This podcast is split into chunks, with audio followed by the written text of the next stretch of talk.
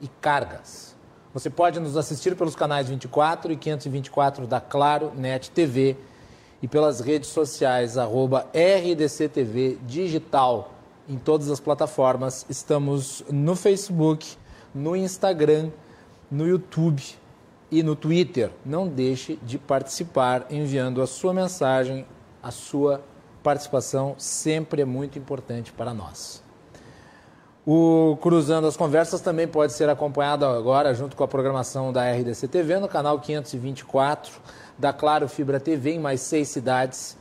A RDC amplia com isso a sua estrutura, amplia a sua audiência, amplia o número de municípios que estão conosco analisando aí os cenários, vendo a realidade do nosso estado. Também nas cidades de Torres, Gramado, Canela, Cachoeira do Sul, Guaíba e Monte Negro. Não deixe de sintonizar a RDC TV, canal 524 da Claro, Fibra TV. Cruzando as conversas, você encontra também no podcast. É só procurar Cruzando as Conversas no Spotify, Google Podcast e demais agregadores. Começar o programa com uma notícia triste e depois nós vamos né, comentar o que pode ser considerado vitória para a ciência brasileira. A notícia triste é que hoje o Brasil bateu mais um recorde de mortes. Foram 3.640. 3.640 vidas. Muitas mortes ainda vão ser tomadas. Nós teremos outros dias terríveis pela frente. Conjunto contratado, infelizmente, é muito grande. E é uma chaga social que vai ficar para a nossa história. Temos que lamentar e fazer todos os esforços como sociedade para que isso pare o quanto antes. Para que nós tenhamos, de alguma maneira, uma luz no fim do túnel. A luz no fim do túnel é uma só, é a vacinação. E sem a vacinação, como outros países estão fazendo, nós não teremos o resultado mais adequado para a volta à normalidade. E é a realmente única solução.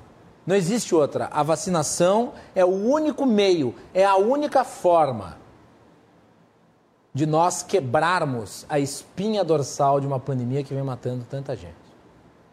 E é por isso que eu fico muito feliz de abrir o programa de hoje mostrando que o nosso querido João Alberto Tormes, o Beto, foi vacinado. O Beto está aqui no estúdio da RDC comigo. Grande colaborador da casa, uma pessoa com quem eu trabalho já há muito tempo, um, admiro o trabalho do Beto. E fico feliz em saber que meu querido amigo está né, vacinado, primeira dose né, da Coronavac, né, Beto? 75% das imunizações, Beto, no Brasil, hoje, são realizadas pela Coronavac, que é a vacina do Instituto Butantan. O tema do nosso comentário de abertura hoje é a Butanvac.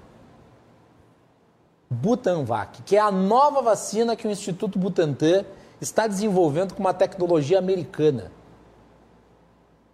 Então nós temos a Coronavac, que está sendo distribuída com enorme sucesso e que está né, ajudando os profissionais de saúde, os grupos de risco a enfrentarem esse momento sombrio e se não fosse a Coronavac, que foi espizinhada, que foi uh, atacada, que sofreu uma campanha de difamação ao longo do ano de 2020, inclusive com a participação de agentes públicos importantes.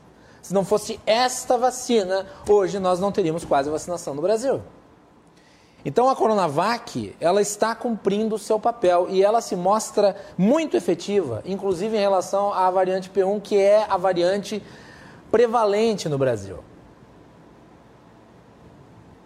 A vacina foi desenvolvida em parceria com a Sinovac, que é uma empresa chinesa, e muitos atribuíram isso a uma conspiração global.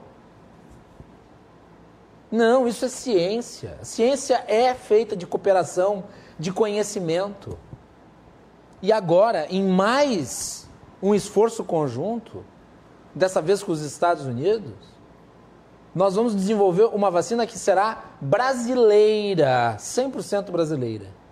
Ah, mas com tecnologia americana? Sim, com tecnologia americana, porque o mundo, como Milton Friedman tão bem explicou, ele é uma interatividade contínua de tecnologias, pensamento, que permitem o surgimento da tecnologia que nós utilizamos. E ele conta isso através de um lápis. Pois agora nós podemos substituir o lápis por uma vacina.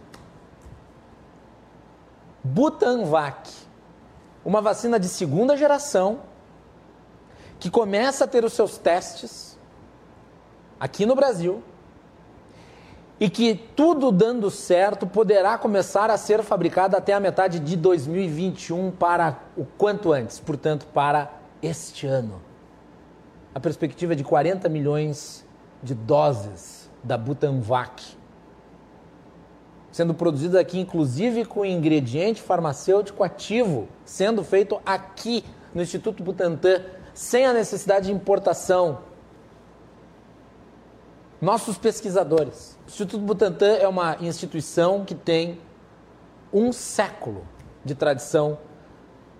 Foi fundado por Oswaldo Cruz, o homem que liderou o esforço da vacinação contra a varíola no Rio de Janeiro. Revolta da varíola. As pessoas não queriam se vacinar, mas era o início do século XX, a tecnologia das vacinas era recente. Hoje, nós temos um grupo nas redes sociais de conspiracionistas que difundem informação falsa contra as vacinas, usam a tecnologia e a informação para espalhar ignorância e colocam a vida das pessoas em risco. As vacinas ajudaram a humanidade a superar doenças terríveis: poliomielite, sarampo, a varíola, dentre outras.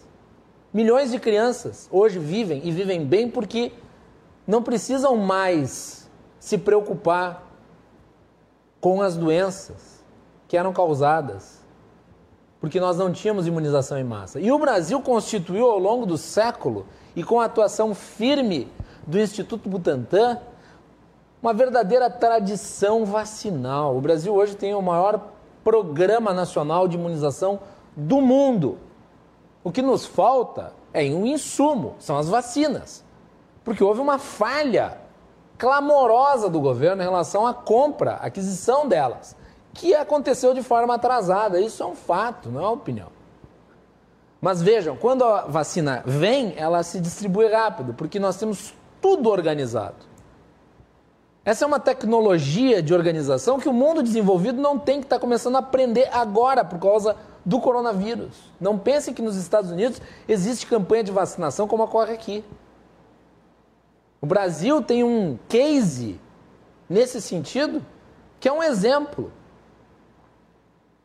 E tem pesquisadores de gabarito.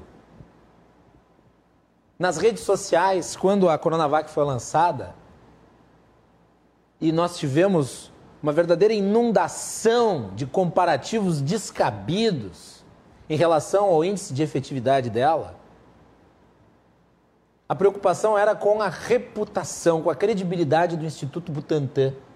Quer dizer, o instituto que desenvolve, junto com a Sinovac, uma vacina que tem a utilidade da Coronavac em um ano e que está produzindo uma vacina de segunda geração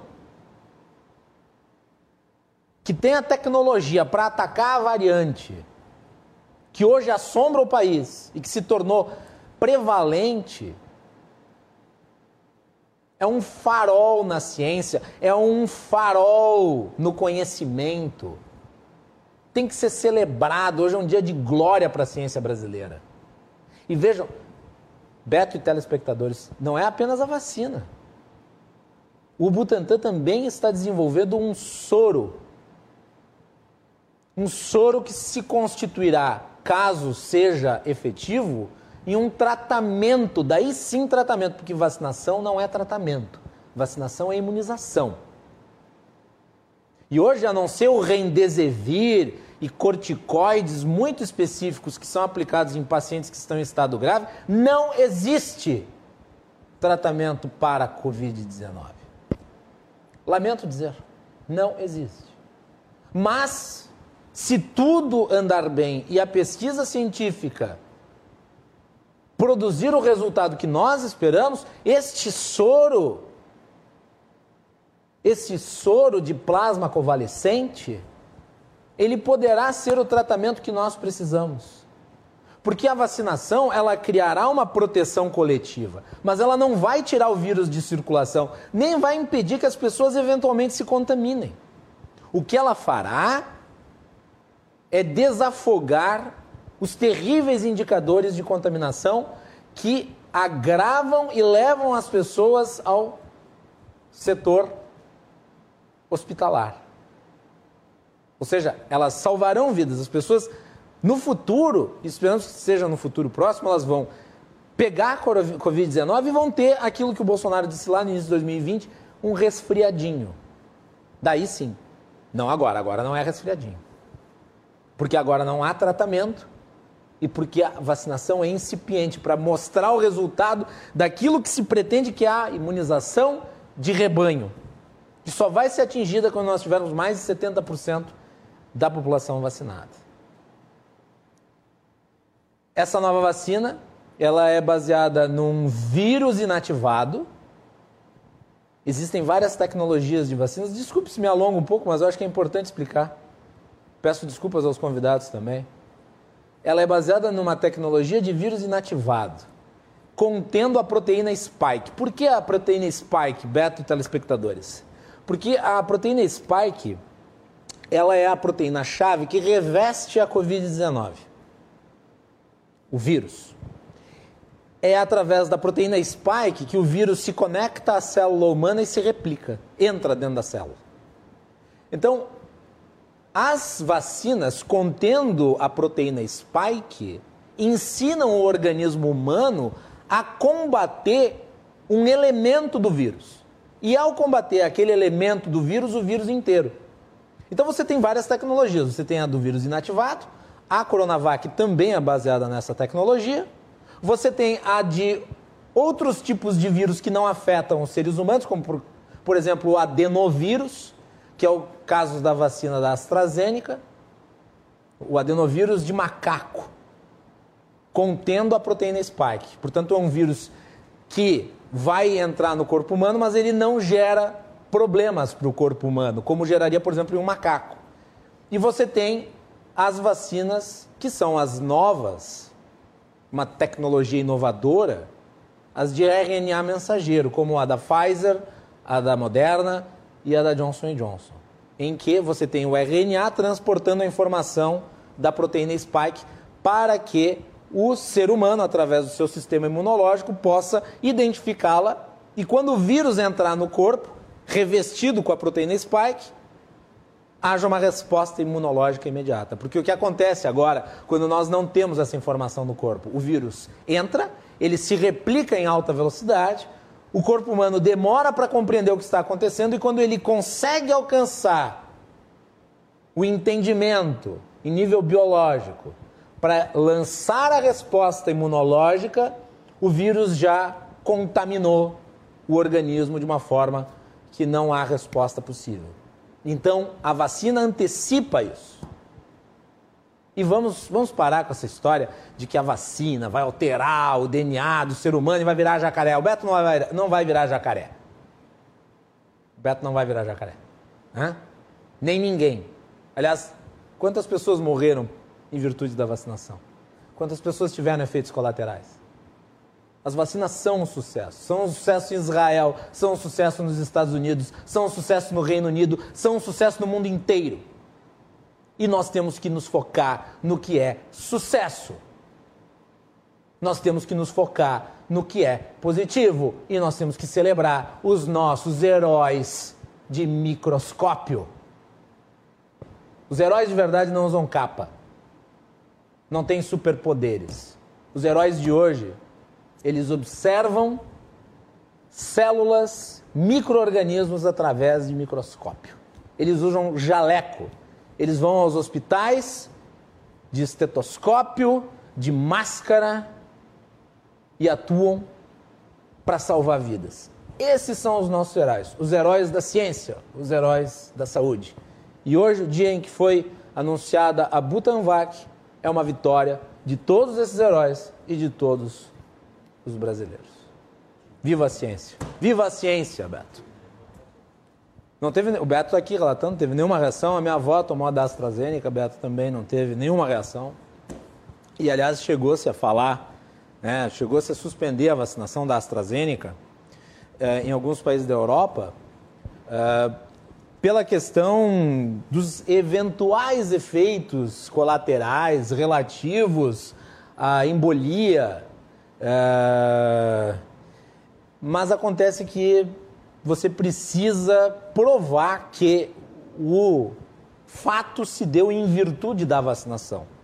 Foi um caso de uma mulher que teve lá, né, que tinha tomado a vacina e ela teve o problema e acabou falecendo, dentre milhões que já tomaram a vacina da AstraZeneca, que é uma vacina que confere uma enorme proteção, né, inclusive em relação à variante P1.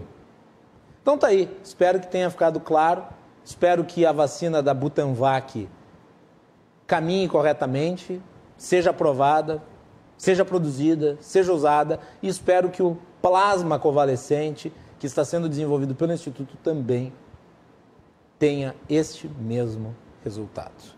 Isso será preservação de vidas. Beto, quer pegar? Pega aqui. Tá aí. Beto Tormes, imunizado, coisa boa. Tudo bem. Vamos aos nossos convidados de hoje. Nós vamos falar sobre privatização da Corsan. O governador Eduardo Leite anunciou semana passada a intenção de privatizar esta estatal, que é uma estatal importante aqui do estado do Rio Grande do Sul. Nós tivemos, na oportunidade em que o governador anunciou a participação aqui no nosso programa do deputado estadual uh, Sérgio Turra, ele é autor da PEC que uh, possibilita a, a não necessidade de realização de plebiscito para a privatização.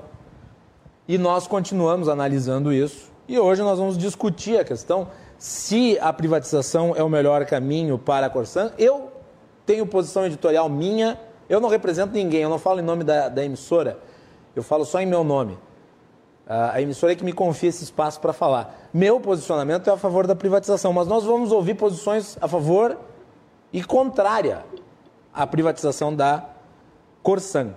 E eu convidei no programa de hoje o advogado especialista em direito público, concessões e parcerias público-privadas, Matheus Klein. Matheus, seja muito bem-vindo ao Cruzando as Conversas. Boa noite. Boa noite, boa noite, Guilherme. Tudo bem? Boa noite aos telespectadores, aos demais convidados da mesa. E vamos aí iniciar então esse debate sobre esse tema tão importante com, com relação ao nosso Estado.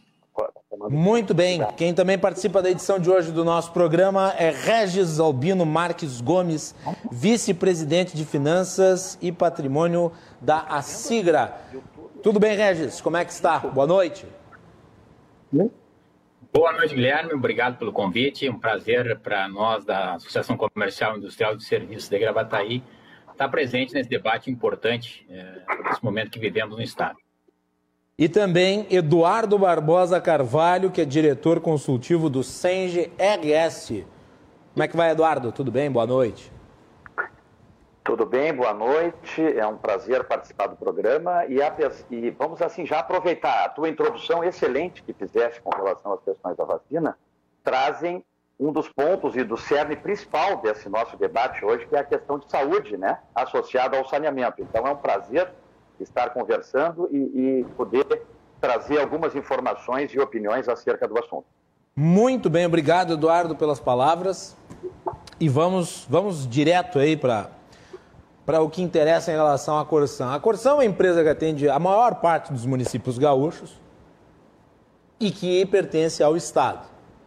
O governador Eduardo Leite pretende vender a estatal. Para isso, ele precisa da aprovação da Assembleia Legislativa, primeiro para não realizar plebiscito, depois ele precisa da autorização.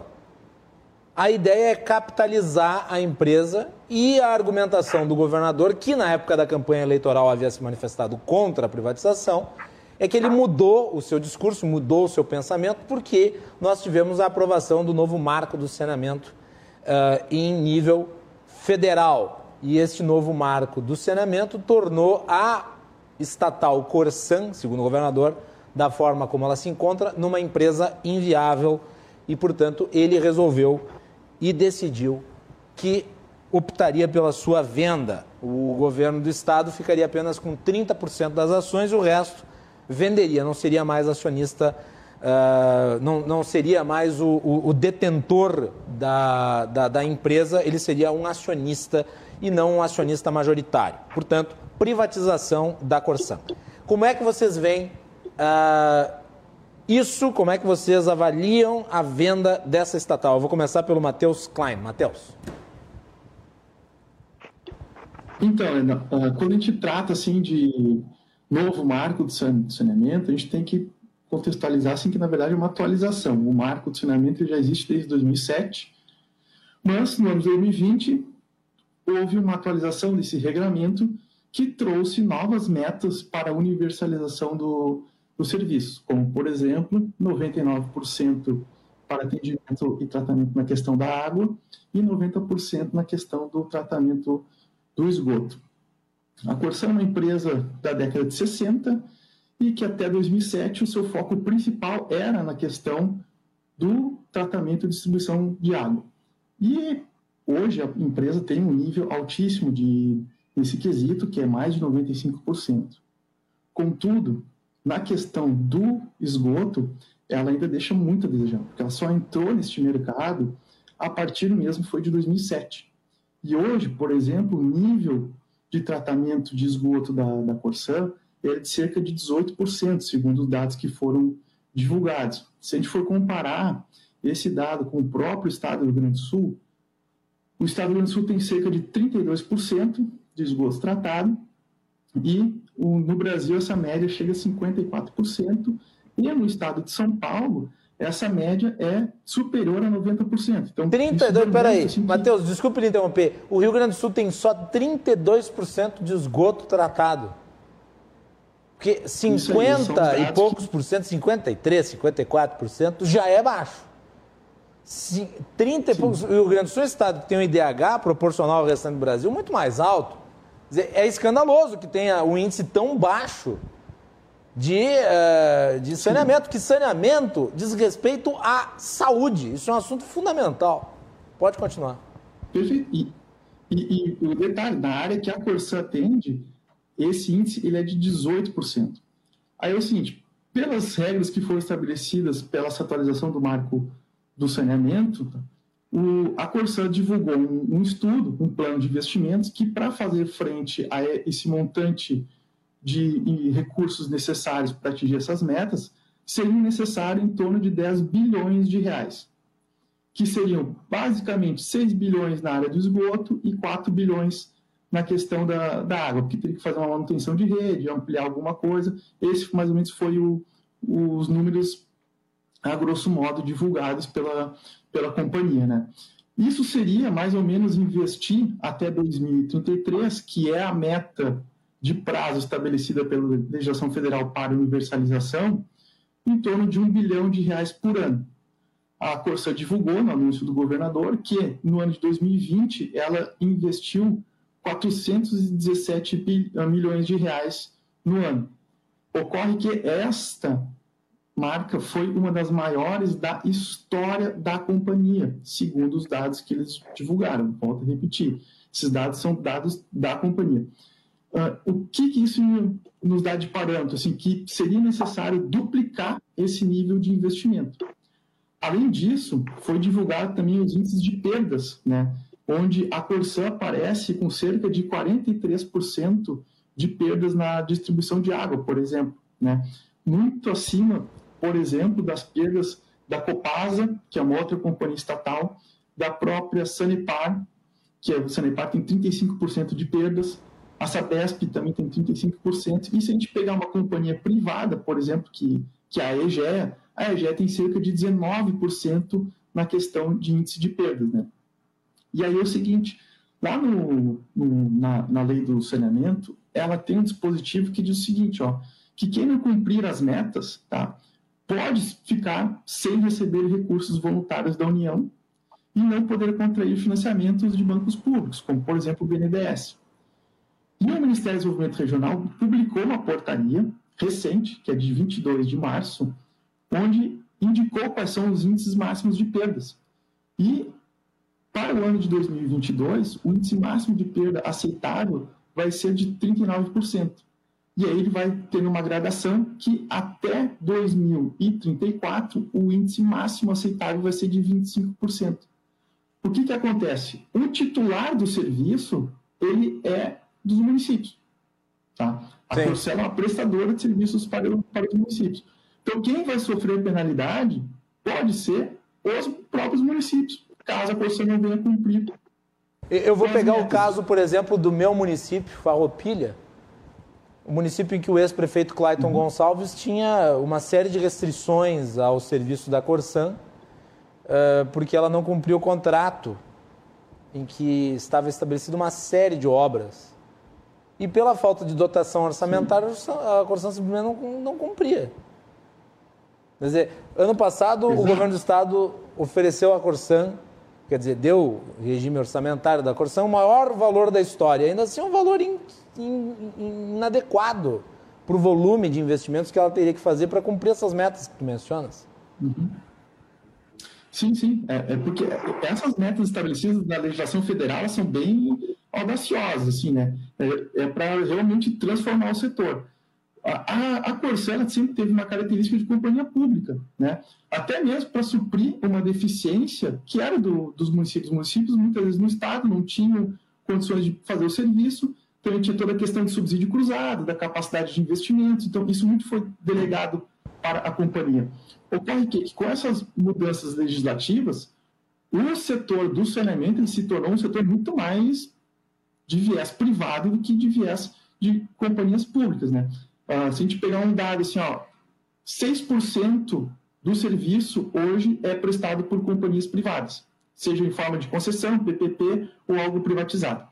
Só que do volume de investimentos a nível Brasil, 20% do investimento realizado na área é feito por essas companhias privadas. Então, é uma, um volume uh, considerável a, a, nível Brasil. Assim, isso mostra que há uma, uma deficiência na capacidade de investimento. E citando assim, o caso de Farroupilha, né? claro, muitos prefeitos é, brigam, digamos assim, com a Corsã por não estar cumprindo com, com as metas do contrato de programa, etc. O que, que acontece? É, essa, esse não cumprimento tá, também é uma das formas da companhia conseguir manter alguma margem maior de, de EBITDA, né? que é cerca de 25% da, a, a da Corsã, que é menor que outras companhias estaduais também ou seja, ela não presta o serviço aquele que ela contratualizou, não entrega o investimento todo necessário e vai causando, ao longo do tempo, uma, uma deficiência tanto de infraestrutura quanto da operação do, do serviço. Né? Ah, então, a, a companhia vai ter dificuldade de se capitalizar, isso é, é, fato. Assim, ó, a gente pega os números assim, do tudo que ela recebeu de recursos, tanto do, do PAC ou direto da, da União, e eles não vão fazer frente, não vão ser suficientes para atingir todo esse montante de investimento para cumprimento das metas. Isso é o que está sendo divulgado e que está sendo consolidado até o momento. Bom, se vai ter alguma outra linha de crédito, alguma outra, algum outro formato, aí é uma, uma outra situação, mas hoje é essa situação. A, a, a capitalização em debêntures que a Corsã fez, ela capitalizou cerca de 600 milhões de, de reais. Uh, não é um valor assim que vai conseguir suprir toda a necessidade da companhia.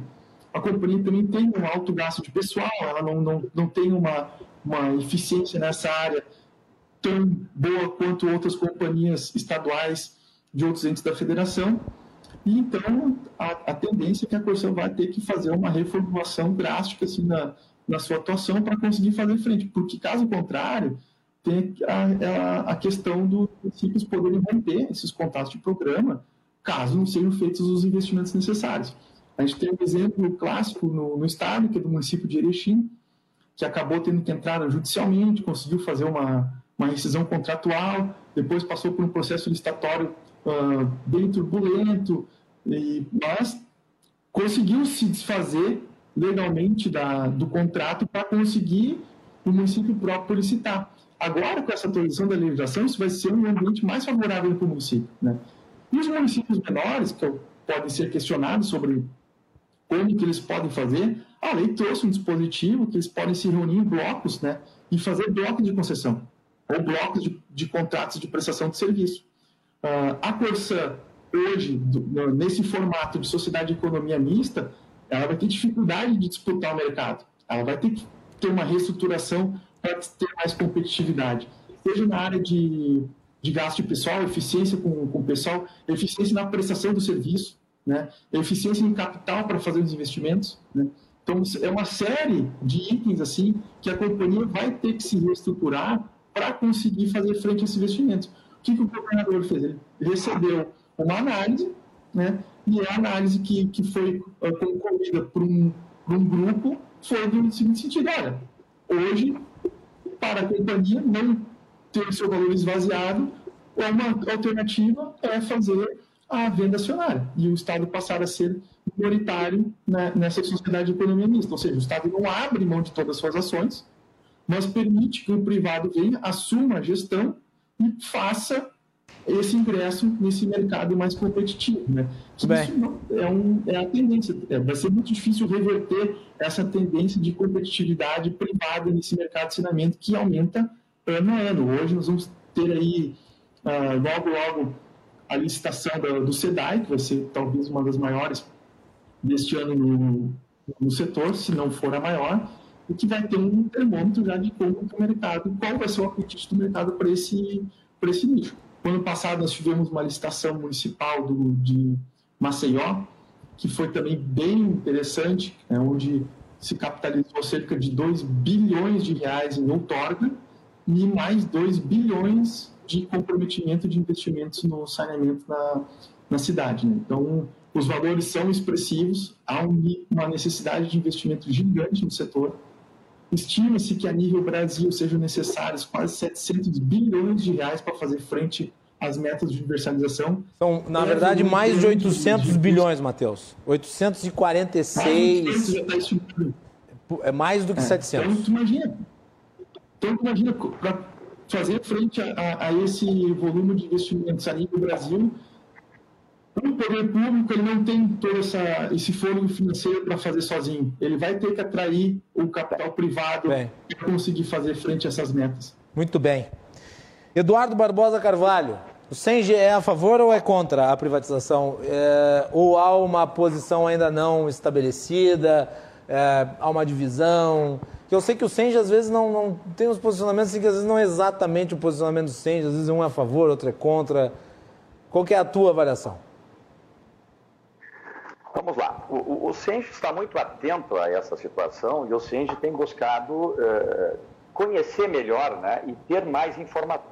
A Klein trouxe muitas questões importantes, né? uh, a grande maioria delas foram apresentadas pelo governador Leite como pressupostos de um cenário, né?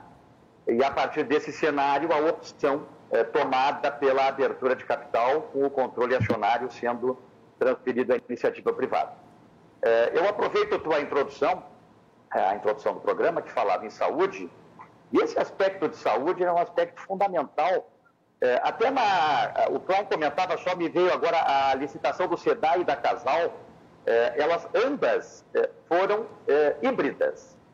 por entenderem, e, as modelagens do BNDES, por entenderem ser uma questão de Estado, de diretriz de Estado, as questões de saúde, as questões das águas, as questões ambientais, as modelagens desses dois estados estão sendo que a companhia estatal continua com a parte de captação, adoção e tratamento e é concedido à iniciativa privada a distribuição e a implantação do sistema de esgoto. Então, olha aí já alguns exemplos onde o poder público entende e o próprio BNDES ser uma questão muito estratégica e que não é só que não deve ser só considerada as questões empresariais do ponto de vista de lucro. É, é, é, um, é um negócio é uma pauta muito mais complexa do que isso. é uma pauta que envolve saúde, é uma pauta que envolve características de abrangência social, é uma pauta que abrange questões ambientais e também uma gestão empresarial que vise resultados capazes de reinvestir no próprio saneamento. Então, o SENGE tem trabalhado e buscado informações no sentido de, inclusive, obteve junto à Corsã, eh, e é inegável, é inegável que há que se ter aporte de capital privado. Isso é inegável. As capacidades das empresas que atuam hoje, todas elas no Brasil, dada a necessidade dos prazos, e o Klein falava bem, a Corsã só passou a ser instada a ser a empresa que atua em esgoto só a partir de 2007.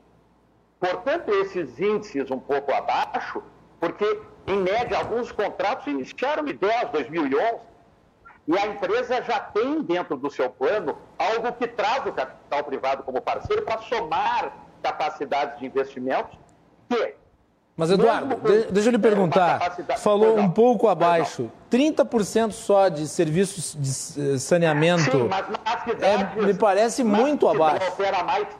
Me parece. Pois não, mas nas cidades. Pois não.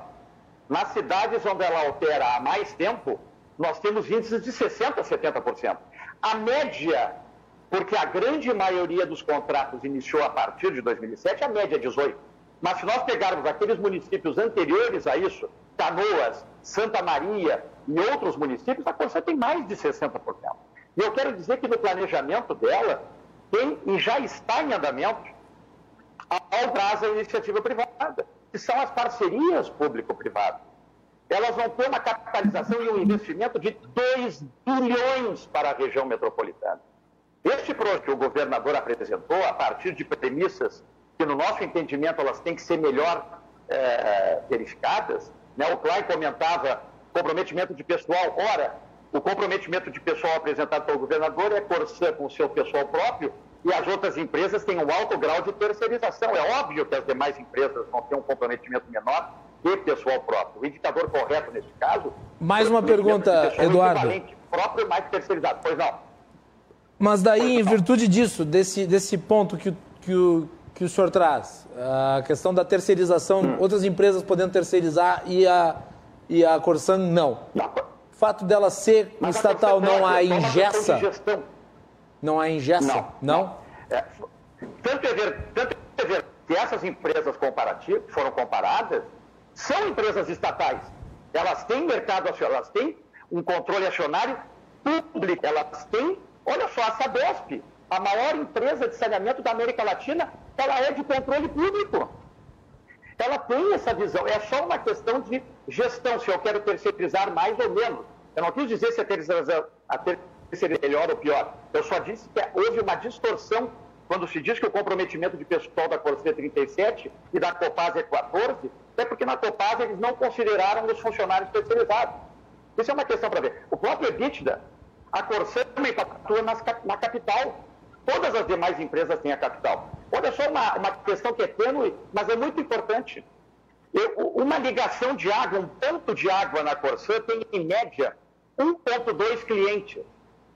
Pegas uma capital como Porto Alegre, ou como Belo Horizonte, ou como São Paulo, isso vai para cada ponto de água cinco clientes.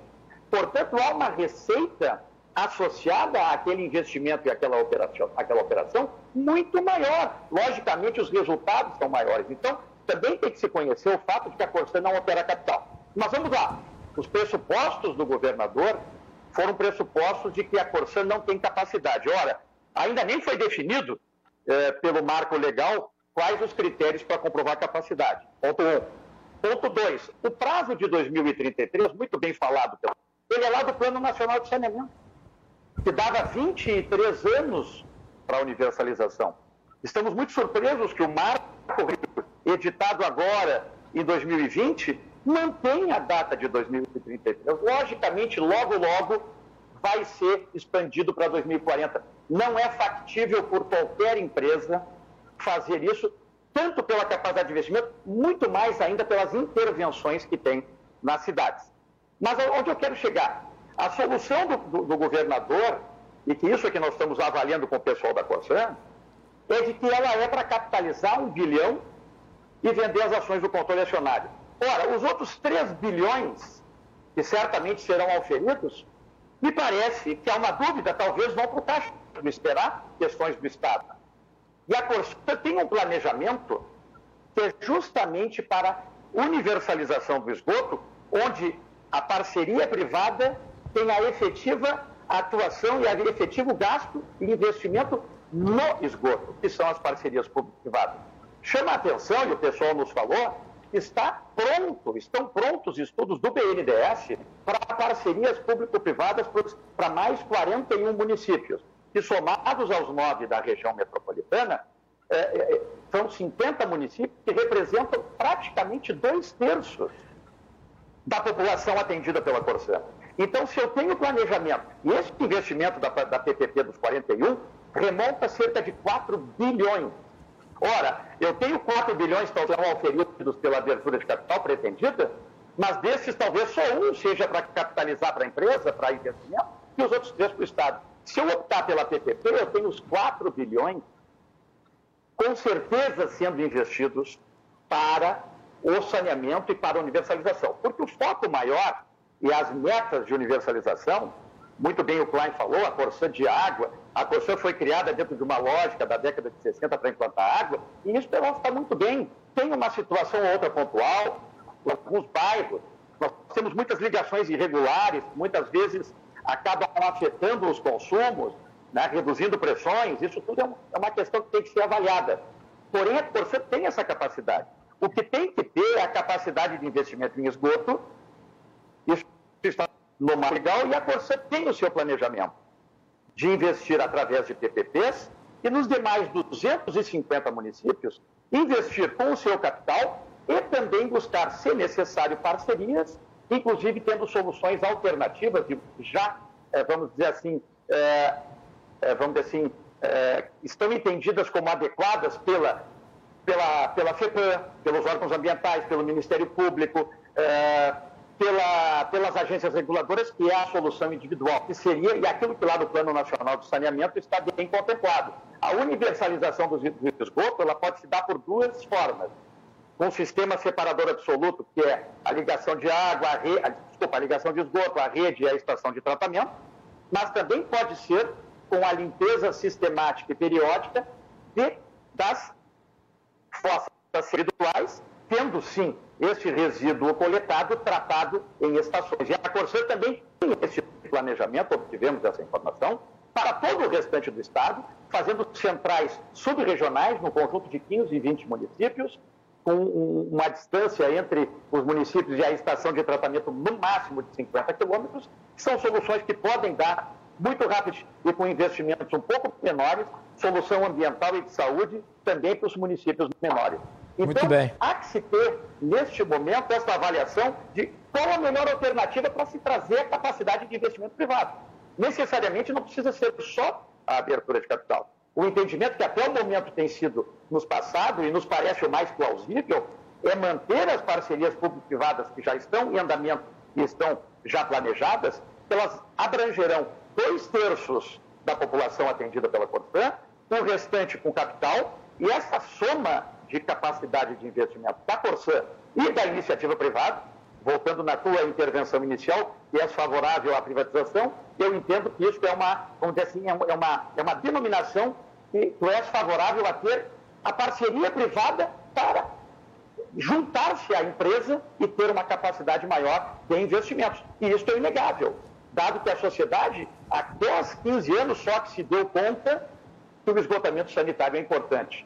Né? A Corsa tem 55 anos e só nos seus últimos 15, 10 é que está sendo instada as de esgoto. Portanto, a própria sociedade também está se alertando para isso muito recentemente. Então, todas as formas que são é, possíveis para isso estão abertas, mas tem que se discutir todas as formas. E o que foi surpreendente para o Senge é de que somente foi trazido pelo governador uma possibilidade, inclusive descartando as possibilidades que já estão em andamento dentro da companhia e que são capazes de suprir a grande parte das necessidades daqueles 10 bilhões de investimento. Por enquanto muito é bem. isso, muito obrigado. Regis Albino Marques, e a sua avaliação em relação a esta polêmica esse debate?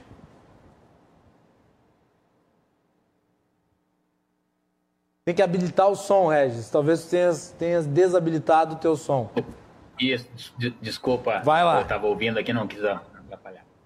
Primeiramente, uma, Guilherme, uma saudação muito especial aí a esse programa Cruzando as Conversas, a possibilidade da ação comercial e industrial de serviços presente aqui, é, mas é, mais contribuindo é, no sentido de Gravataí, da nossa cidade, né?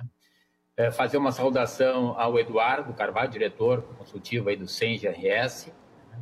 É, são pessoas especialistas na área, né? E como, como Associação Comercial Industrial de Serviços, vamos dar nossa participação. Gostaria de também fazer aqui uma saudação para nossa Ana Cristina Pereira, que preside a SIGRA, entidade essa fundada em 1928, já temos 90 de história, é, aqui em Gravataí, com cerca de 800 anos prestando muitos serviços para os empresários e a comunidade aí.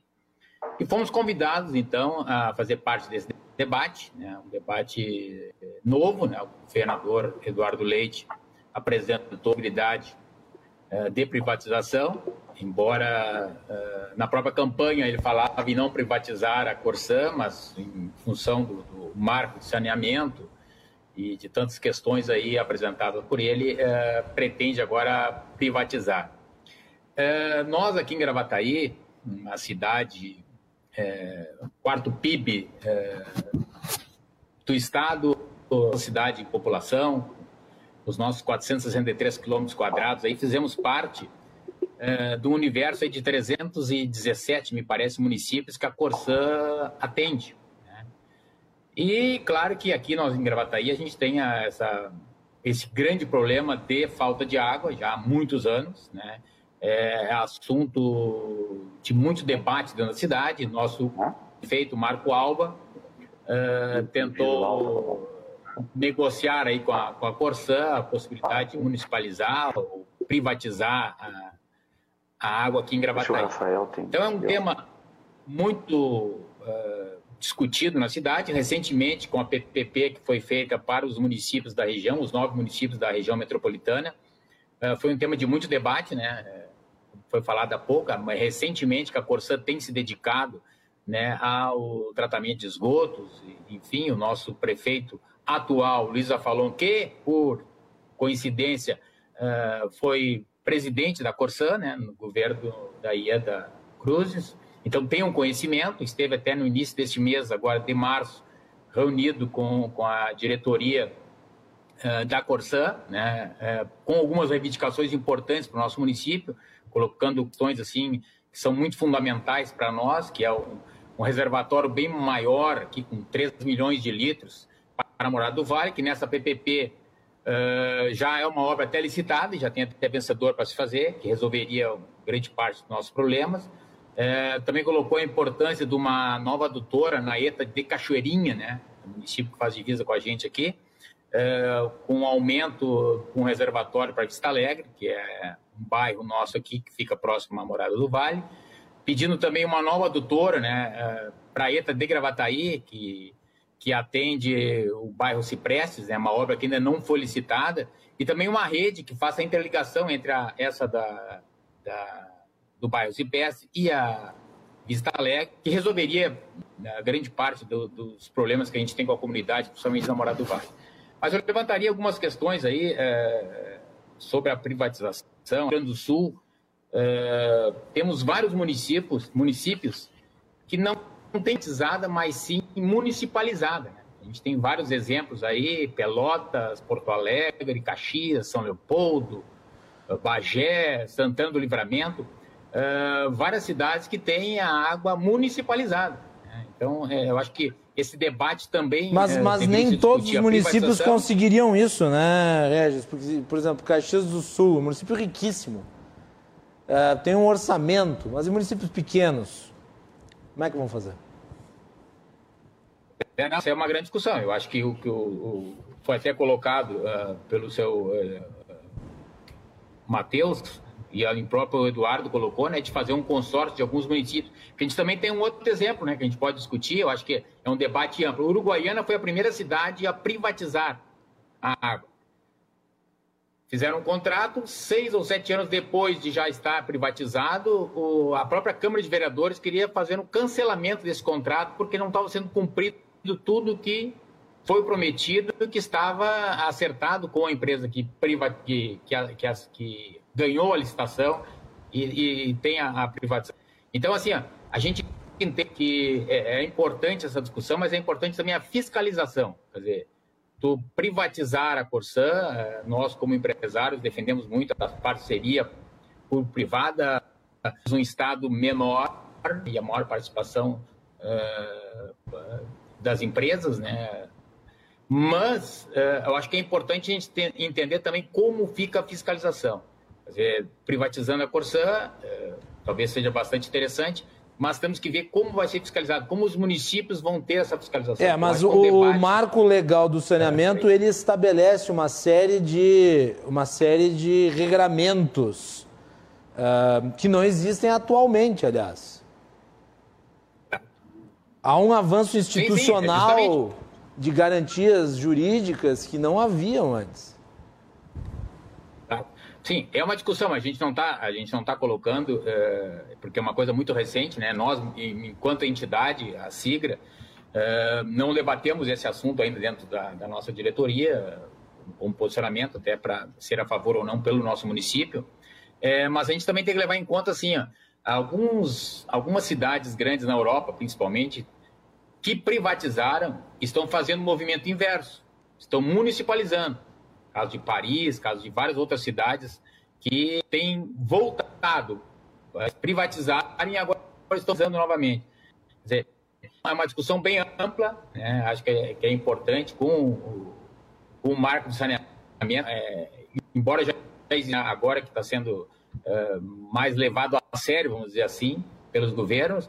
Então, eu acho que é um debate que deve iniciar, não é? Eu acho que se colocar, privatizar, acho que tem que se levantar todas as questões, as PPPs também são importantes, né? A gente lutou tanto aqui, por exemplo, na nossa região metropolitana para aprovar, Gravataí discutia muito se participaria ou não da PPP, né? Uh, optou por participar, passou pela Câmara de Vereadores aqui, com, todos os vereadores votando a favor. E é, eu acho que é uma discussão ampla, está iniciando essa conversa, tem que se falar muito, discutir, para mim, se a municipalização, se a privatização de toda a Corsã, se a a PPP é o caminho em várias regiões. Eu acho que é uma discussão interessante para a gente ter aí nos próximos dias. Muito bem. Matheus Klein, vou fazer mais uma rodada. Vou pedir para que os convidados tentem uh, serem sucintos nessa segunda rodada desse bloco para que todo mundo possa falar duas vezes. Vai lá, Matheus. Não, perfeito. Só para deixar claro, o... não há um processo de municipalização, porque os a titularidade do serviço é do município. Né? A Corsã é uma companhia que supre essa carência dos municípios nesse serviço. Isso é uma, uma questão histórica da, da companhia. Ela vinha suprindo esse serviço no, nos municípios. Né? Uh, o que a gente tem que uh, também se atentar por alguns passos que são os seguintes. O primeiro passo é resolver essa questão constitucional sobre o plebiscito. Esse é o primeiro ponto. Depois vai ter toda uma discussão sobre um eventual projeto de lei, que aí vai ser tratado o regulamento do que, que vai ser efetivamente feito. Se vai ser feito um, uma abertura do controle acionário da companhia, onde o governo vai ficar com a, como um acionista minoritário, ou se ele vai ser no estilo Sabesp, onde ele fica com 51% no mínimo das ações e o restante ele joga para o mercado, né? E aí trata das regras de governança, etc., como, como a Sabesp já o faz. Aliás, a Sabesp já vem na governança desde 95 e por isso que ela está hoje num nível tão mais avançado que as demais uh, companhias. E aí vai se estabelecer se o governo vai ficar com, com, a famosa Golden Share, com direito a veto, não vai, quais, quais vão ser os critérios, quais vão ser os requisitos para fazer uh, essa privatização ou essa alienação de, de ações. E o principal é o seguinte: a gente tem que olhar para o município, porque se a Corsã assumir um compromisso e não cumprir com as metas, quem vai ser penalizado não vai ser o governo do estado nem a Corsã, vai ser o município. Que quem não atingir os níveis, quem vai sofrer essa impossibilidade de obter financiamentos vão ser os municípios. É ali que a, que a coisa fica um pouco mais delicada. Por isso tem que ser feita uma análise bem criteriosa para que os municípios não saiam prejudicados. Eles já têm pouco recurso, já é uma dificuldade tremenda para conseguir suprir as necessidades dos cidadãos. E ainda se, se, a companhia continuar nessa mesma batida que ela vinha até hoje, com uma tarifa cara, com um serviço mal prestado, com incapacidade de investimento, que vai sofrer vai ser lá na ponta, não tenha dúvida. Eduardo Barbosa Carvalho. Ok. É, algumas questões que, que acabei não falando na, no primeiro bloco, é, que é uma questão muito interessante. Essa, nós estamos num momento, isso nos chamou a atenção, né, o Senge e esse contexto que atua e fica muito atento ao saneamento, até as próprias instabilidades do momento para que fosse definido uma venda de ações. Né? A gente viu que em 2019 o governo fez uma tentativa de vender ações do Banrisul e, e, e teve que recuar porque o mercado estava precificando muito abaixo. Né? Nós estamos num momento que é uma instabilidade. Ah, o próprio marco legal ainda há várias questões a serem regulamentadas. As agências regulatórias vão ter na ANA uma agência nacional que tem um cronograma que em dois anos vai ter todas as suas normativas para justamente é, regrar as questões regulatórias que são tão importantes para dar garantias ao processo e às empresas de saneamento. Várias instabilidades que estão aí e nos chamam a atenção essa situação. Outra questão que a gente verifica é que na PPP, na parceria público-privada, nós já temos definido os valores, os investimentos, e o parceiro privado vem já com isso definido e já, quando faz a sua oferta, ele já faz uma oferta sabendo o que vai fazer. Já na venda de ações, nós vamos ter que ainda ter a expectativa de qual o valor momentâneo que essa ação vai dar e qual capacidade de investimento que a empresa vai ter.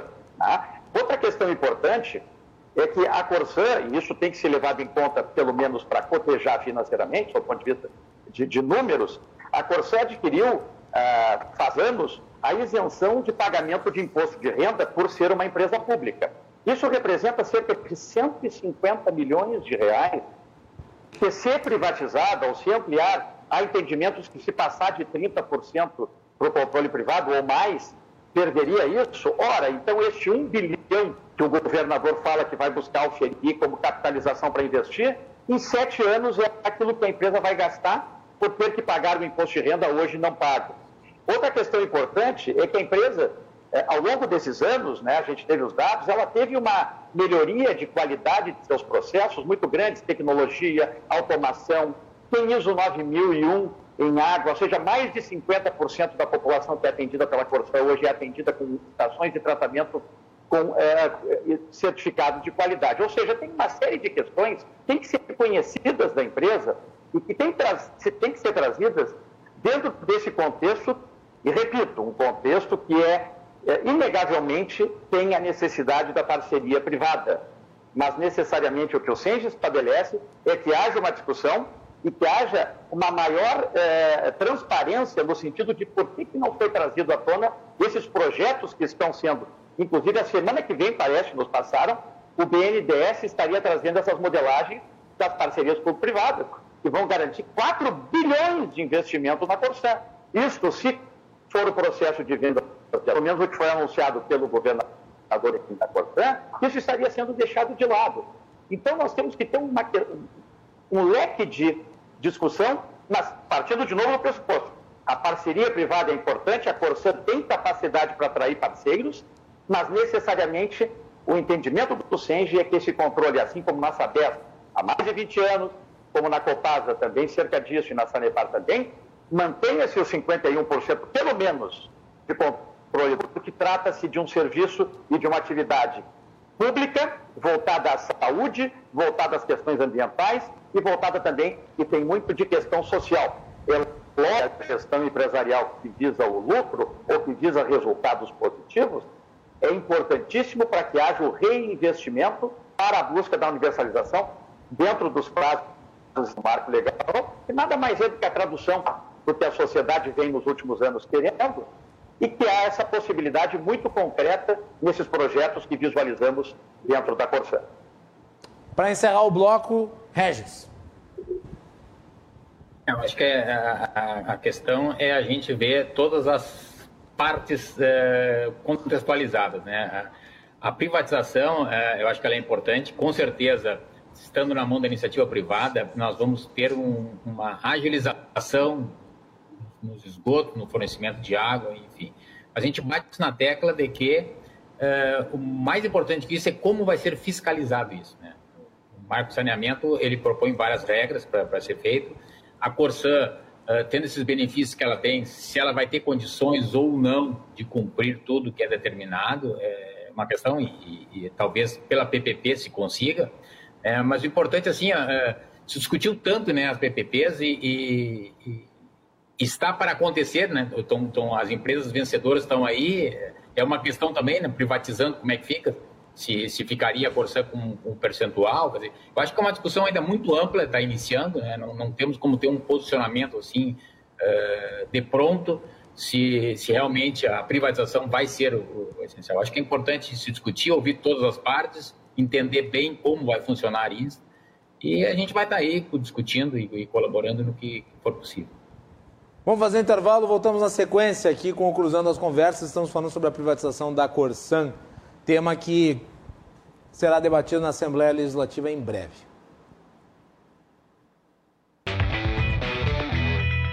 Voltamos aqui com o segundo bloco do Cruzando as Conversas. Hoje participa Matheus Klein, Regis Albino Marques Gomes, Eduardo Barbosa Carvalho. Estamos falando sobre a privatização da Corsan.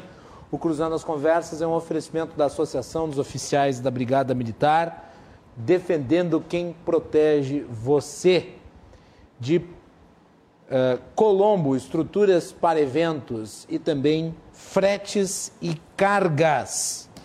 Você já acessou o Marketplace do Rio Grande do Sul? É isso aí a RDC TV lançou o RDC Shopping. rdcshopping.com.br. No RDC Shopping muitos produtos, mas também tem muita coisa deliciosa, como, por exemplo, os bolos da Fab. É, a nossa querida Fab aí faz bolos maravilhosos, deliciosos. Aí você aproveita todos esses sabores lá no RDC, no RDC Shopping. Na assinatura dos bolos da FAB, você ganha na sua primeira entrega um brinde surpresa. Então é só assinar lá rdcshopping.com.br. Além disso, você tem lá na, no site da RDC Shopping outros produtos, como por exemplo os kits da Victoria's Secret né? e também o conjunto de chás do Maravilhas da Terra. Então acesse rdcshopping.com.br. Muito bem, vamos voltar aqui para falar sobre privatização da Corsan. Eu vou fazer uma pergunta para o Eduardo, abrindo com ele esse segundo bloco. Eduardo, vamos voltar aqui. Tu tinha falado antes que uma parte dos contratos haviam sido firmados com a Corsan recentemente. Ah? Mas mesmo assim o desafio permanece. O desafio permanece. São as metas do novo marco do saneamento. E é importante dizer, o novo marco do saneamento ele não estabelece privatização como a base para o, alcançar desta meta. Estabelece uma série de medidas, de ações que permitem a iniciativa privada participar e não esmiscuem o setor público. Isso está muito claro no, no novo marco da, do saneamento. Mas o desafio é de 90% de tratamento de esgoto, 99% de, de água tratada até 2033. Independente dos contratos serem novos ou velhos, tem que atingir a meta. Como é que a Corção Pública atinge uma meta dessas?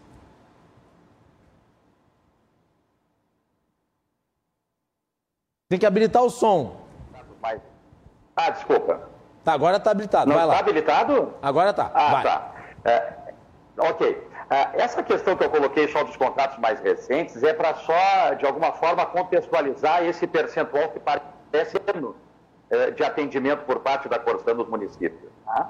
Agora, o que a gente está olhando é para frente. Nós estamos olhando para frente uma forma de universalizar o esgoto. E foi o que eu comentei, né? É, na realidade, há que se ter agilidade e capacidade.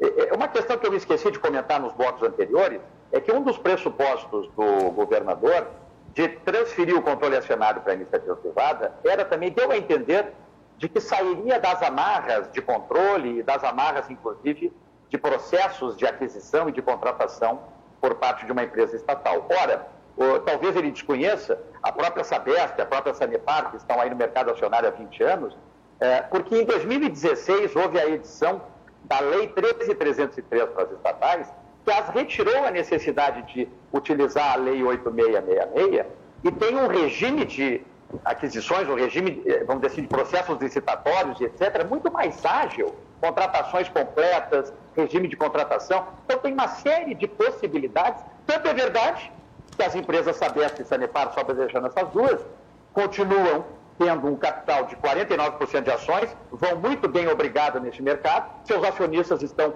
muito satisfeitos e não falam que há uma, uma, vamos dizer assim, uma burocracia uma lentidão nessas questões que me pareceu que o governador comentou. Ora, como que a Corsã nos passa para o Senge as suas possibilidades? Passa que é uma empresa que vem há quase 20 anos tendo resultados positivos, passa que teve, inclusive, é, aferido né, a sua capacidade nesses, nessas instituições que fazem lá os ratings para depois mercado, níveis excelentes, portanto, ela tem uma boa capacidade de atrair e uma boa capacidade de dar credibilidade a parceiros e no entendimento que nos passa e que o SENGE, é, vamos dizer assim, apoia, é que esta capacidade se dê para atrair os investimentos certos em saneamento que se dão pelas PPPs.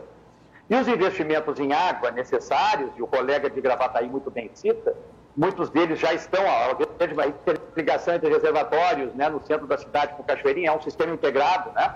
Isso é outra questão que tem que ser levada em conta. Não houve ainda a definição dos blocos.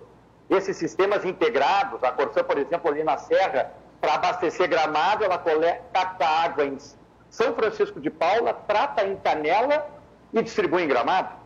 Ora, esse complexo, esse arcabouço é, regionalizado, a própria marca de saneamento já coloca que isso seria do Estado, que poderia ter essa ação. Então, é, há uma possibilidade muito concreta de que a Corsã tenha essa capacidade, e ela tem, para buscar e atrair parceiros na grande maioria dos investimentos que são necessários, realização, de esgoto. Porque em água são situações pontuais o colega de Gravataí citou muito bem, a gente tem lá em Gravataí algumas situações que acontecem por vezes em alguns locais, que são muitas ligações irregulares, e que por vezes aparecem e mascaram índices de perdas que na realidade não são. Na realidade são águas consumidas, só que não medidas e não cobradas.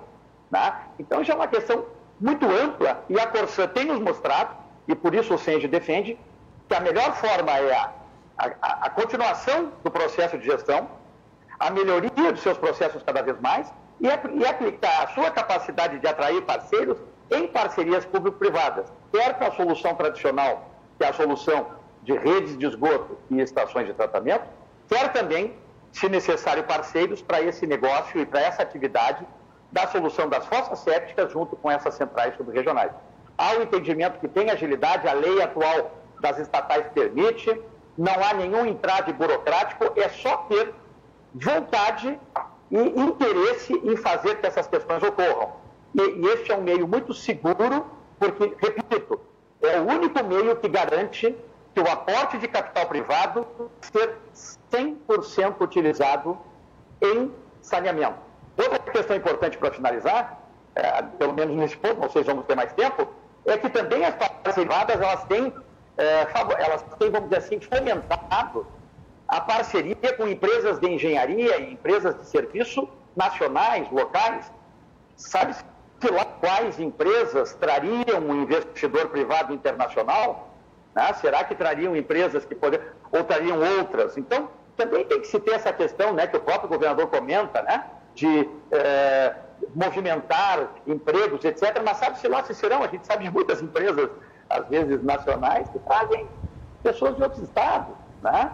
Então, essa é uma questão que tem que ser o entendimento que se tem dentro da, do SENGE e outras entidades de engenharia é no sentido de que a melhor forma se dá pelas parcerias e por uma gestão forte da Corsã, tendo uma continuidade das ações que ela vem fazendo e cada vez mais podendo obter essas possibilidades de implementar, juntamente, sem dúvida, com a necessidade de ter o aporte. Não é possível. Né? Ah, e a questão de licitações, a Corsã, inclusive, participou de uma, teve um exemplo em Santa Cruz do Sul, e a venceu. Tá? Eu não me lembro bem o ano, se não foi 2007, 2008, e venceu a licitação. Portanto, ela não tem, é, pelo menos o que foi nos passado, não há este problema também de participar quando os contratos encerrarem. A única questão que está sendo discutida e foi surpreendente é que na instabilidade de mercado, na instabilidade regulatória, na instabilidade do próprio marco legal, esse anúncio, é, sem nenhum tipo de discussão das possibilidades que podem trazer e fazer a empresa mais forte com a parceria privada, sem dúvida, porque é inegável que tem que se somarem capacidades técnicas e capacidades muito mais ainda de investimento. Muito bem. Matheus Klein.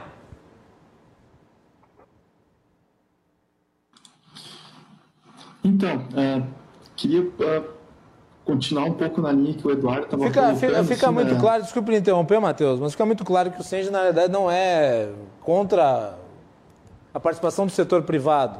Só tem a posição de que, a, que, que o Estado continue controlando a, a, a, a Corsan, né, Eduardo? É isso, quer dizer?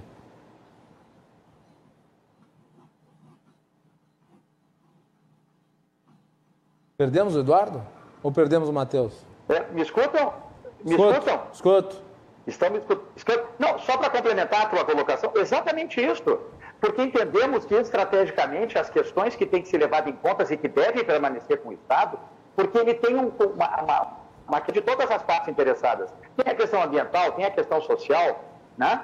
É, então não é só o lucro, não é só o resultado. Não, é um resultado que faça um reinvestimento, mas que tenha sempre o aspecto social, que a Corsã muitas vezes tem que estender um quilômetro de rede para atender 10 pessoas. Né? A gente vive, uh, o colega anterior, desculpa, agora uh, falou em restatização de várias capitais, vários, né? a gente tinha exemplos próximos. Tocantins privatizou mais de 100 municípios, 150, e hoje 70 e poucos voltaram, porque são os menores, não há interesse, e esses municípios acabam perdendo aquilo que é uma das questões muito interessantes, que é o subsídio cruzado. Grandes municípios sustentam os menores, e com isso se tem uma possibilidade de que Muito o bem. saneamento, quer água, quer esgoto, possa abranger e, e crescer de forma homogênea e não só com ilhas de excelência nos municípios maiores. Seria por aí. De volta para o Matheus Klein. Vai lá, Matheus. Agora não lhe interrompo mais. Não, tranquilo. Uh, continuando essa linha do, do Eduardo, assim, eu, eu, quero uh, bater numa tecla assim, ó, que, na verdade, o titular do serviço é o município. A Corsã é um prestador de serviço. Então, quando a gente fala assim, em questões de, de PPP e tal, a Corsã está usando do recurso para buscar um outro parceiro privado para suprir a sua deficiência de capacidade de investimento. O que, que ocorre? Assim, ó, a, a é uma prestadora de serviço e está se capitalizando no mercado, enquanto que o, o, titular do serviço é o município. E toda vez que tiver algum descumprimento, ele vai ser penalizado. Então, assim, a gente tem que ter essas uh, bases conceituais bem claras, assim, porque, claro, uh, o, uma das formas do município buscar atingir essas metas é na parceria público-privada, sem dúvida nenhuma, ou numa concessão plena, isso vai, o modelo vai desenhar e vai decidir. Agora, uh, o, o, titular é que tem que ter essa, essa decisão. E aí que vem a questão assim, ó, vai a Corsair conseguir se adaptar e ser uma empresa de mercado? Ela vai conseguir se reformular para ter esse nível de eficiência, esse nível de capacidade de investimento? Tu acha que ela não vai conseguir, Matheus?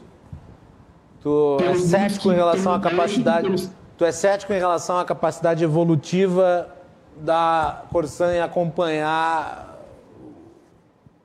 o novo marco regulatório e os desafios que ele impõe? Sim, porque os dados históricos até o momento indicam que ela não vai ter condições de, de cumprir com, com essas metas. E aí o Eduardo trouxe um exemplo bem interessante que foi o de Santa Cruz do Sul, quando a Corsan criou uma subsidiária para participar da licitação, que isso foi, acho que, acho que é 2014 ou 15, algo que o vale ali.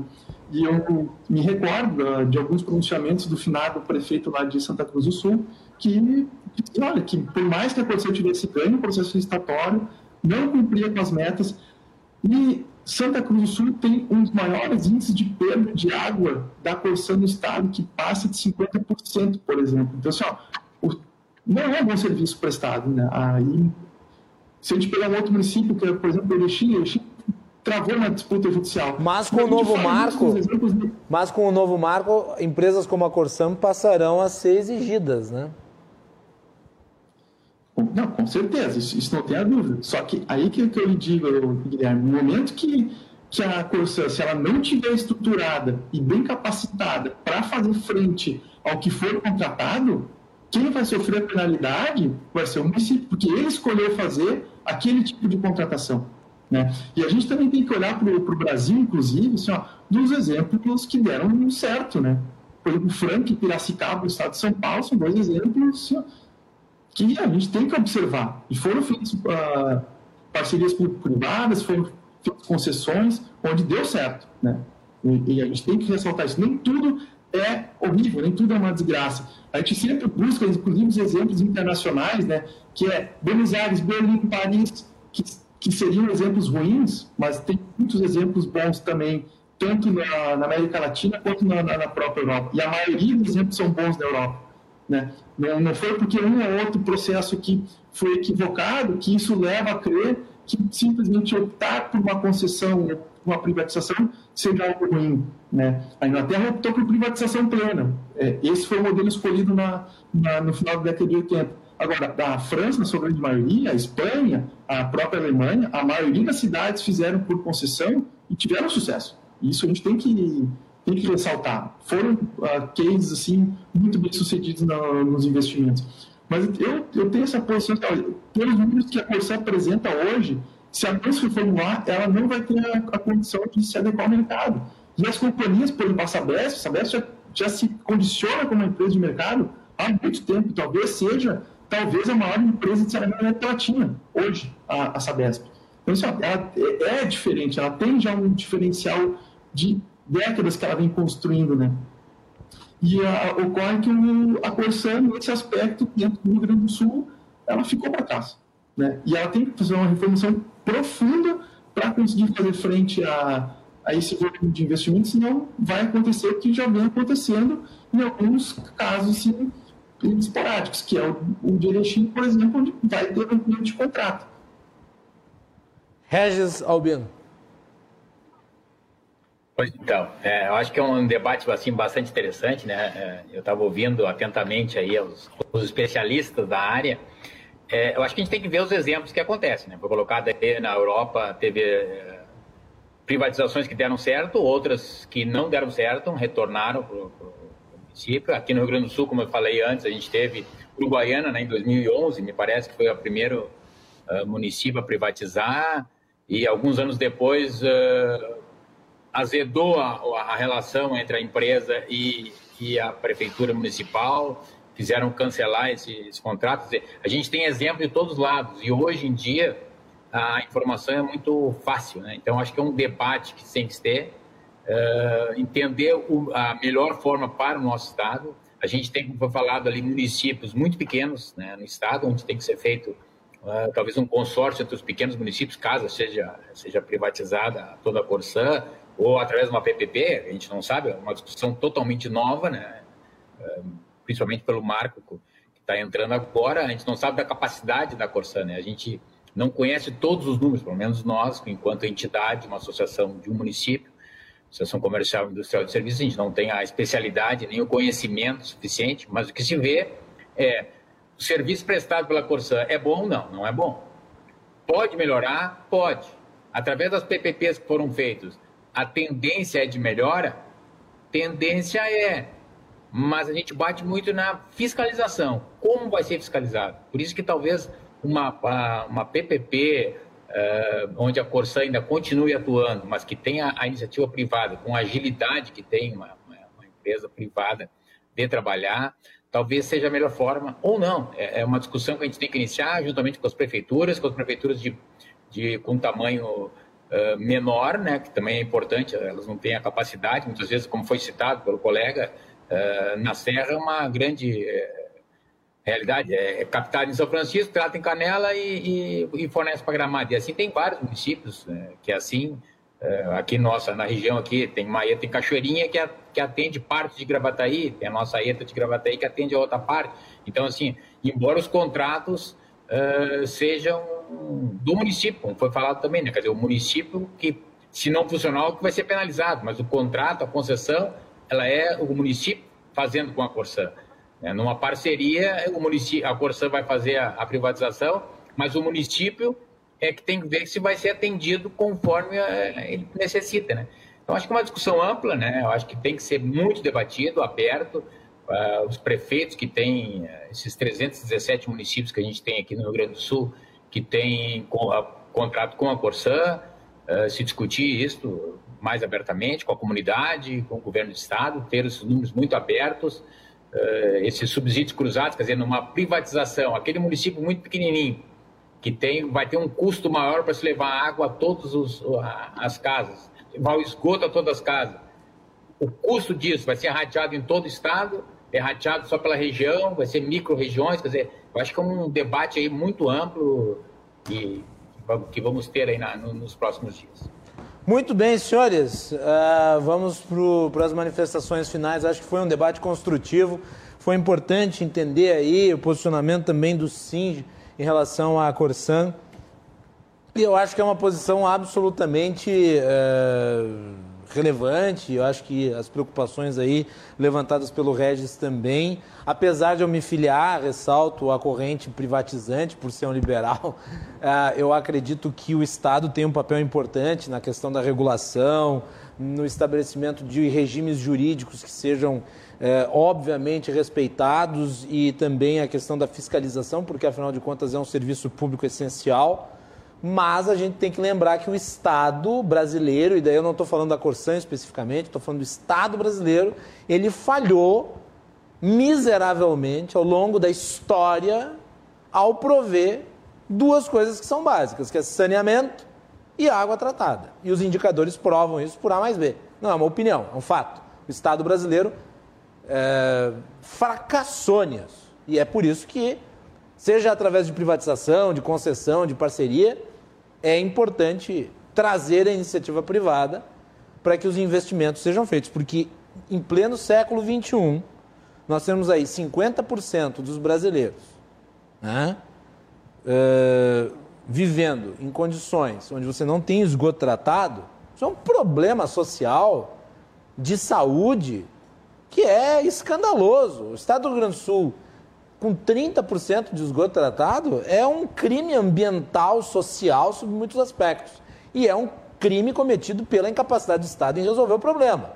Então, na discussão do marco regulatório em relação ao saneamento, eu critiquei muito aqui a esquerda brasileira, que votou contra, porque não porque demoniza o capital privado, porque acha que isso é né, vender a água e o esgoto dos brasileiros e parece que prefere deixar os brasileiros pobres no esgoto, né, vivendo em péssimas condições, a permitir a modernização dos serviços. Novamente, seja por parceria público-privada, seja por concessão, seja por privatização, que são regimes completamente distintos, cada um com as suas características. Mas me parece inegável o fracasso do Estado no modelo atual. O modelo atual é um modelo fracassado. Né? Temos que modernizá-lo e a discussão foi em cima disso. Então, eu gostaria de agradecer muito as participações aqui. Vou dar um minuto para cada um se despedir. Eu vou começar pelo Regis Albino. Regis, muito obrigado aí, parabéns pelo trabalho. Nós que agradecemos, em nome da Associação Comercial e Industrial de Serviços de Gravataí, pela possibilidade de estarmos aqui. Uh, talvez não fôssemos os, não, não somos né, especialistas no assunto, estamos aqui com dois especialistas, mas a gente está aqui para contribuir, para colaborar, trazer a nossa posição como, como empresários de Gravataí e tomar a Deus que a gente tenha sabedoria para se ver o, o melhor caminho para a Corsã, para o saneamento do nosso Estado. Muito bem. Eduardo Barbosa Carvalho, muito obrigado aí e estamos à disposição do SINGE no programa. Ok, em nome dos sindicatos de engenheiros, eu quero agradecer a possibilidade de ter participado, de ter enriquecido o conhecimento com os outros dois e também com as tuas colocações. É, e queremos dizer que a nossa posição é exatamente de discussão, de trazer novas formas. É, tu colocas muito bem é, que houve um fracasso, mas eu, eu acrescento mais, não é do Estado, é um fracasso do Estado como um todo, como sociedade. Porque tu sabes que essas questões de esgoto, que tem esse que eu trouxe da Corsã, são questões que estão sendo discutidas muito mais recentemente. Esse modelo da Corsã criado lá na década de 60, que foi muito eficaz para as questões de água, e foi, né, como todas, agora tem que ser justamente flexibilizado e modernizado, e o SENG apoia essas situações de ser uma questão híbrida, mas não necessariamente a abertura de capital com o controle passando para a iniciativa privada. Não, o controle tem que continuar com o Estado, por ser uma questão social, ambiental, de saúde, mas que também a possibilidade de atrair capital privado em parcerias para que possam conjuntamente fazer com que os nossos números ruins possam ser cada vez melhores e sermos um país, mesmo atrasados, né? E aí pego as suas palavras iniciais com relação à vacina, as quais estamos também muito atrasados em relação ao mundo, também estamos atrasados em relação às questões de esgotamento sanitário, e isso não é uma questão única e exclusivamente do Estado nem das empresas, é uma questão da sociedade que acabou se atentando para isso muito mais recentemente, porque as necessidades anteriores eram de água e gradativamente foram sendo transformadas as necessidades de esgoto, a sociedade passou a entender que isso é questão ambiental, saúde, etc.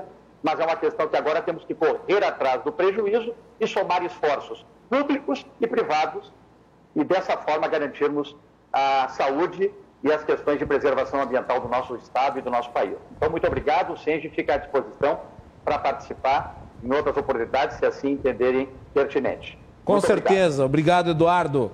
E, por fim, Matheus Klein, muito obrigado também pela participação aqui no nosso programa. Tuas considerações finais. Não, obrigado, agradeço a, a, a, oportunidade de a gente participar desse debate, porque é no debate que a gente vai conseguir confrontar alguns temas, alguns pontos, e isso sempre vai nos levar sempre um patamar mais elevado e conseguir construir um modelo que seja mais adequado para a gente sair dessa situação de fracasso, como tu disseste na, na questão dos índices de, de saneamento, e que a gente consiga criar um modelo que atinja a finalidade que é prestar um bom serviço, que é a universalização para a população e dizer que estamos aqui à disposição, ah, eu como advogado atuante na área e como integrante da comissão ah, de infraestrutura da, da Federação, a gente está à disposição aqui para sempre que for possível participar dos debates, enriquecer e conseguir construir um, construir um modelo melhor. Muito obrigado. Muito bem, tá aí então. Tivemos Matheus Klein, Regis Albino Marques Gomes e Edson Eduardo Barbosa Carvalho falando aqui sobre esse tema que eu considero um tema muito importante, que nós abordamos já em eh, oportunidades anteriores e que voltaremos a abordar no Cruzando as Conversas, que é o tema relativo ao saneamento básico, ao papel da Corsan, a tudo isso que diz respeito às uh, vidas dos gaúchos, afinal de contas. E eu quero mandar um abraço para o Vinícius Spindler, que ajudou aqui o programa na montagem uh, deste, deste debate qualificadíssimo. Então, obrigado, eu, Vinícius, pelo apoio, pela parceria. Vamos fazer um intervalo e, na volta, o aniversário de 249 anos de Porto Alegre.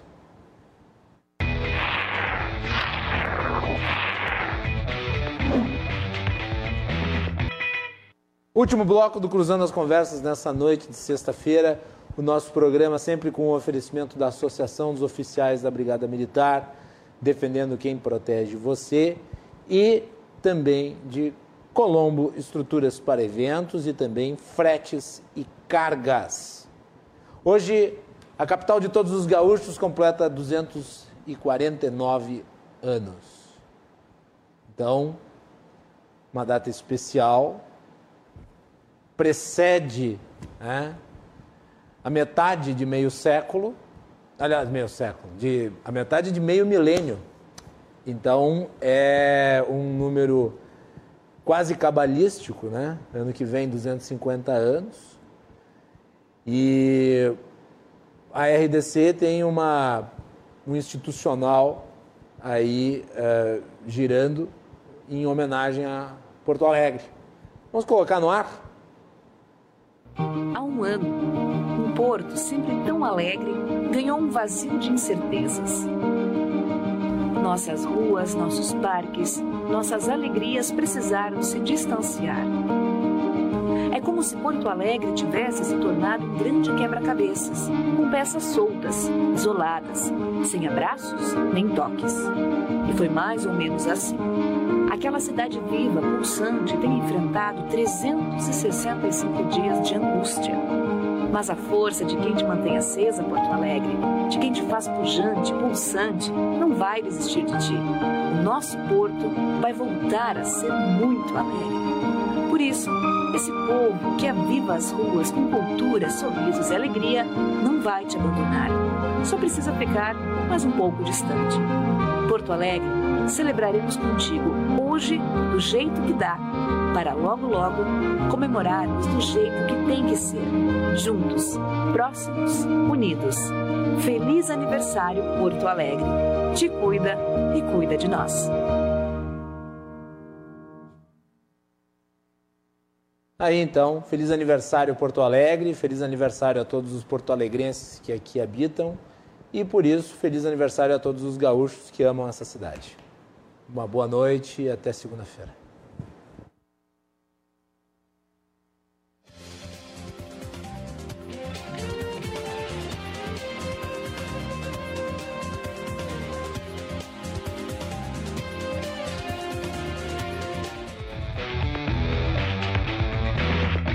Cruzando as Conversas. Oferecimento: Associação dos Oficiais da Brigada Militar. Defendendo quem protege você. E Colombo. Estruturas para eventos e também fretes e cargas.